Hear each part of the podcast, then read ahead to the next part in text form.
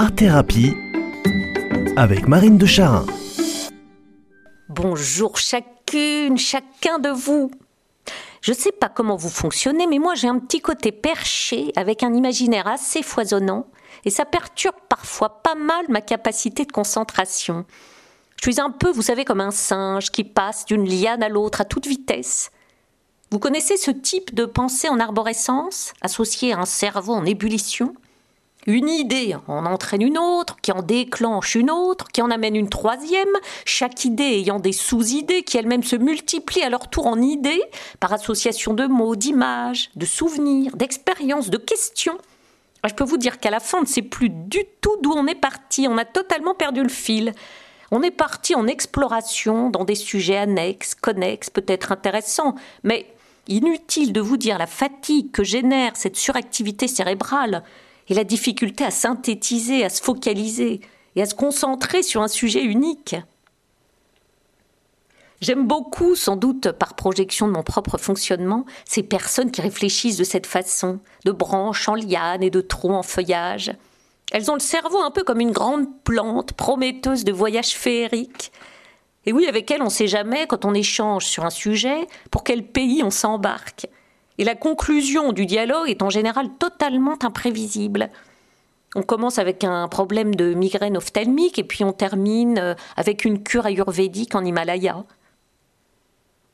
Alors c'est très riche d'avoir un arbre dans le cerveau, planté ainsi entre les neurones.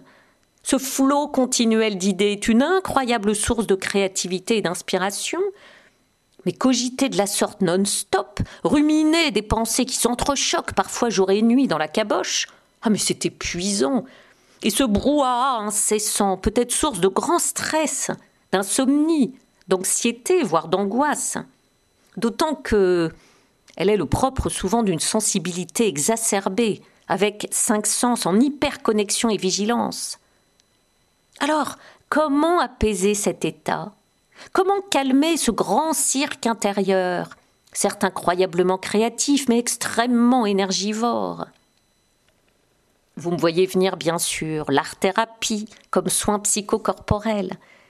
Mais oui, parce que la créativité canalise nos sens de façon à la fois active et apaisante en créant avec notre corps, notre main, notre voix, en nous laissant embarquer sans contrôle dans un processus spontané d'invention artistique, notre pensée se trouve à la fois actionnée et finalisée vers une réalisation concrète extérieure. Et ça, c'est la libération. Le trop-plein bouillonnant habituel trouve enfin une sortie. Et cette libération est source de paix, source de joie, les émotions multiples, associées aux multiples pensées, sont lâchées dans un lieu et un temps, en sécurité. Et la joie de l'œuvre créée active la confiance en soi, restaure le sentiment d'harmonie intérieure.